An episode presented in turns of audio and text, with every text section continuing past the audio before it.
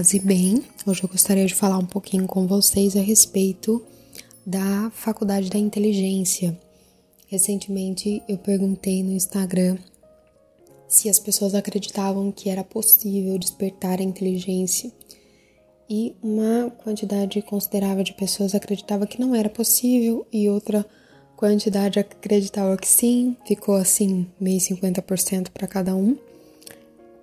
E eu acho importante falar a respeito da faculdade da inteligência, porque ela tem relação com o aperfeiçoamento da fé, ao contrário do que muita gente pensa. As referências que estou a usar é um livro chamado O Dom de Pentecostes e também os Virtudes Fundamentais. Eu gostaria que você parasse para pensar quais seriam os dons do Espírito Santo que estão relacionados com a faculdade da inteligência. Nós acho que já falamos a respeito disso.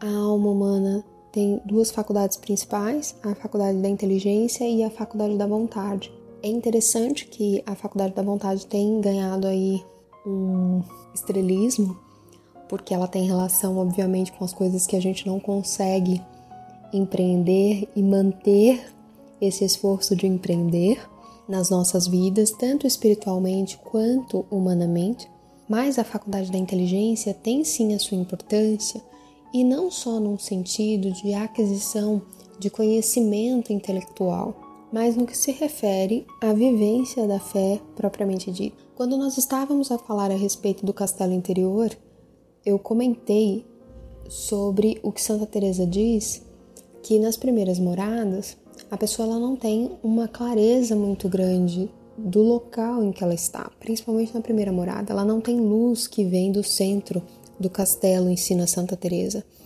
E é justamente por conta disso. As faculdades da alma, tanto a inteligência quanto a vontade, estão embotadas, ela ensina. E ela só começa a despertar na segunda morada. Partindo do princípio que a primeira morada já é um caminho pós-conversão, quando a gente entende o que tem relação com a faculdade da inteligência e quais são os dons que tem relação com ela, a gente consegue compreender o que realmente é maturidade dentro do cristianismo. Então perceba, Santa Teresa sabendo que a alma convertida tem um aporte da graça um pouco especial, né? Na, na, na primeira conversão a gente sempre tem um gás. Ela ainda diz que as luzes que guiam aquela alma ainda são quase não existe na primeira morada e que ela tá meio que as apalpadelas naquela morada. Os dons do Espírito Santo que tem relação com a inteligência são o entendimento, a ciência e a sabedoria. São três. E todos eles agem sobre a inteligência e têm como objetivo aperfeiçoar a fé. A virtude da fé é o que nos faz ter como inabalável e certo tudo o que Deus revelou. Crescendo em entendimento, ciência e sabedoria, fortifica a inteligência, abre a inteligência, desperta a inteligência e cresce em fé, que é a capacidade de acreditar inabalavelmente naquilo que foi revelado nas Sagradas Escrituras, ou seja, a aplicabilidade do que está no Evangelho, do que está na palavra, depende profundamente do despertar da inteligência. Quanto menos ocorre uma busca por esse despertar, menor é a capacidade de crescer na fé e, portanto, de aplicar aquilo que está nas Sagradas Escrituras. Ou seja, a fé ela se liga à inteligência por um entendimento claro daquilo que está escrito na Sagrada Escritura. Nós, como católicos, temos uma riqueza muito grande porque nós temos diversas pessoas santos extremamente despertos em sua inteligência, dotados de entendimento, ciência e sabedoria, que nos deram em seus comentários a interpretação de cada um dos livros bíblicos, nos abrindo com eles através da sua ação didática, através ali da sua presença como professores, a nossa inteligência. Então nós conseguimos ter uma ajuda muito grande. Eu faço um trabalho no blog salosencaritate.com que é colocar ali disponível para vocês os trechos mais importantes dos comentários dos doutores da igreja a respeito dos livros sagrados. Estão todos no calendário de leitura bíblica, tanto do Novo Testamento quanto do Antigo Testamento. O Antigo Testamento está em andamento esse ano, mas o Novo Testamento já está fechado. Depois irei enriquecê-los mais, mas é para que você já saiba mais ou menos por onde você precisa começar levando em consideração que boa parte das grandes obras do Ocidente tem ali muitas das questões morais abordadas ali na Bíblia. Então, até mesmo se você quer crescer em relação ao seu conhecimento da intelectualidade do Ocidente, é importante que você tenha na sua bagagem esses comentários e a leitura dos textos bíblicos propriamente dito. Dom do entendimento. O dom do entendimento é definido como penetrar o sentido da verdade revelada. O sentido da verdade revelada, preste atenção, a julgar que o sentido é este e não aquele. Então, o entendimento é quando você lê uma passagem bíblica e você não, você sabe que algumas interpretações são aceitáveis e outras não. Por isso que é importante nós termos em nossa bagagem o que foi dito pelos doutores da igreja a respeito dos textos da Sagrada Escritura. Essa capacidade de discernir que o sentido é este não aquele, nós chamamos de discernimento. O entendimento é aquilo que nos dá na prática a capacidade de discernir. E é por essa capacidade de discernir que se liga a faculdade da inteligência e a desperta. É claro que isso aqui pode ser aplicado a N áreas da vida. Você ter capacidade de ter entendimento de que algo é isto e não aquilo, de discernir de uma forma geral, nós podemos dizer que o dom do entendimento dá certa facilidade nos estudos da Sagrada Escritura. É isso que os autores dos livros que usei como base colocam muito claramente, não sou eu que estou falando, eu só estou passando a informação. De modo que muitas vezes é um sinal de atenção quando às vezes o estudo está muito difícil.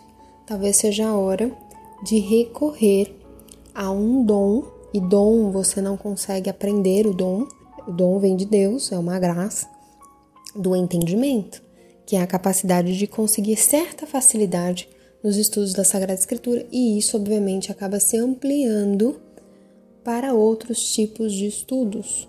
Como eu disse, a Sagrada Escritura ela é base para muitas coisas, né? inclusive para as questões da vida diária, para as questões de outros estudos ela pode nos ajudar muito. Um fator que eu acho interessante é que quanto mais você se expõe ao elemento que vai despertar a sua inteligência, e aqui os autores sempre colocam a Sagrada Escritura como esse elemento principal, quanto mais você se expõe, somente pela sua disposição, pela sua exposição, você está ali aberto a receber os raios do entendimento. Então, nós podemos dizer que quanto mais você se dispõe, mais você se expõe, maior é a probabilidade da sua inteligência despertar por receber o dom do entendimento vindo dessa própria disposição e exposição. Se você nunca se dispõe, nunca se expõe, dificilmente haverá uma oportunidade de despertar a inteligência, recebendo para isso o dom do entendimento. Então, aqui é bom já analisar na sua vida diária o que você tem feito a respeito disso, se você tem se disposto e exposto à Sagrada Escritura, à leitura de um livro espiritual, a uma palestra, a um podcast, quanto você tem se disposto, quanto você tem se exposto. São Tomás ele explica o seguinte: o dom do entendimento dirige-se primeiramente à fé, isto é, às ações e à vida prática. Então a fé não é uma ideia, não é uma coisa que você diz, ai, ah, amo Jesus, lindo. Não, não é isso. A fé são ações e vida prática que comprova isso que você diz que acredita. Continuando, o dom do entendimento dirige-se primeiramente à fé, isto é, às ações e à vida prática, enquanto recebem direção das eternas verdades, em cujo conhecimento a inteligência é aperfeiçoada por este dom. Efetivamente, a inteligência conhece as eternas verdades não somente em si mesmas, mas fornecendo-nos as regras dos nossos atos. E aqui eu vou precisar de novo falar a respeito da moralidade. Eu acho que vocês já estão cansados de me escutar falar disso, mas Vamos lá novamente. A moralidade, segundo São Tomás, são atos e comportamentos que nos levam ao sumo bem. O sumo bem é a felicidade. O sumo bem é a nossa felicidade. O eterno é a nossa felicidade. E a moralidade, segundo o cristianismo, é justamente isso: é quando todos os seus atos e comportamentos estão direcionados para o eterno, direcionados para o céu. Isso só acontece quando nós conseguimos direcionar esses atos e comportamentos por algo específico, pela revelação que o próprio Deus nos deixou, pelas orientações da igreja.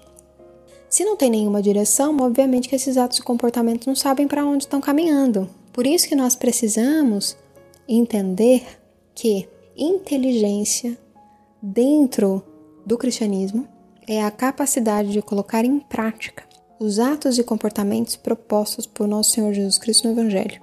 Inteligência, dentro do cristianismo, é a capacidade de ser virtuoso. Isso é a verdadeira metanoia. A metanoia ela tem como componente a aplicabilidade irrevogável, inegociável do que está no Evangelho. No dom de Pentecostes, o autor diz o seguinte: sem esses dons é muito difícil conseguir na instrução cristã resultado considerável. Uma coisa importante é lembrarmos que a inteligência ela guia a vontade. Muitas vezes você muda coisas no seu comportamento, educando a vontade, porque você aprendeu algo e isso fez com que você impulsionasse a vontade. Eu falei, não, vamos, a gente tem que colocar isso em prática. Quanto mais a inteligência se desperta, mais você tem a oportunidade de aprimorar a faculdade da vontade. Essa faculdade da vontade, ela ganha com isso, com o crescimento, o despertar, o fortalecimento da inteligência, ela ganha liberdade, firmeza, atividade. Porque quando a inteligência está embotada ou ela está resistente a receber certas orientações, o que acontece é que a vontade também vai ficando preguiçosa, vai ficando débil. Quem tem uma motivação, um porquê, consegue fazer qualquer coisa. Então, é preciso dizer que às vezes a fraqueza em manter alguma virtude, alguma coisa, é justamente por você estar acreditando somente na sua capacidade de compreensão, na sua capacidade de execução, sendo que existe toda uma necessidade de reconstrução, de edificação, de transformação em várias áreas que não só esse comportamento. Você vai precisar se expor mais e se dispor mais a esses momentos com Deus, não só na oração, mas principalmente na compreensão verdadeira do que está nas Sagradas Escrituras, para conseguir aplicar de verdade. Fazendo esse trajeto que eu já falei para vocês da leitura bíblica, da leitura espiritual, não só baseado naquilo que você interpretou, mas usando também os materiais dispostos aí pela igreja, vai precisar de algum esforço educacional nesse sentido. Também gera firmeza na fé, dedicação, inteira adesão à verdade revelada. O dom do entendimento despertando a inteligência, você conseguindo ter maior compreensão das coisas, gera uma coisa chamada integridade, que é o que resume todas essas coisas que eu falei em relação à faculdade da vontade, liberdade, firmeza, atividade, em relação à fé, firmeza na fé, dedicação, inteira adesão à verdade revelada, inteira, não parcial. Eu quero aqui fazer uma leitura da página 224 do livro O Dom de Pentecostes. Você já percebeu que eu gostei muito desse livro, né? Pois é. Esse livro ele tá com cupom de desconto na Cultor de Livros, que muito gentilmente deu, deu desconto para nós no Clube de Leitura Salos em Caritat, que é diferente do Clube de Leitura do Educati, que é o nosso portal de membros. Então são duas coisas distintas. Lá nós trabalhamos outros livros. E no Clube de Leitura dos Salos, esse livro aqui que está com material de apoio, ele está com 30% de desconto. O ponto que eu quero ler para vocês desse livro é: O dom do entendimento é, pois, como se vê, sumamente precioso. É de soberana importância. Que faremos para o alcançar na perfeição? Lembremos-nos primeiramente que pela graça santificante que nós recebemos no batismo. OK? Continuando. Este dom existe substancialmente em nossas almas. Trata-se, pois, de o pôr em ação, fazê-lo valer. Para esse fim, devemos ter muita devoção ao Espírito Santo. Habituemo-nos a meditar sobre as verdades da fé e a perscrutar o sentido. Por fim, apliquemos com particular cuidado a cultivar as virtudes que podem contribuir para aperfeiçoar este dom, a pureza de coração e a humildade. Ele conclui nos dizendo que este dom já está em nós porque nós recebemos no batismo. Esse é um ensinamento que eu acho que às vezes fica um pouco perdido dentro dessa espiritualidade um pouco mais sensível que nós temos, de que a coisa vai vir efusiva, né, do céu. Nós já recebemos os dons que precisamos no batismo. E muitas vezes a gente acha que é no crisma, né?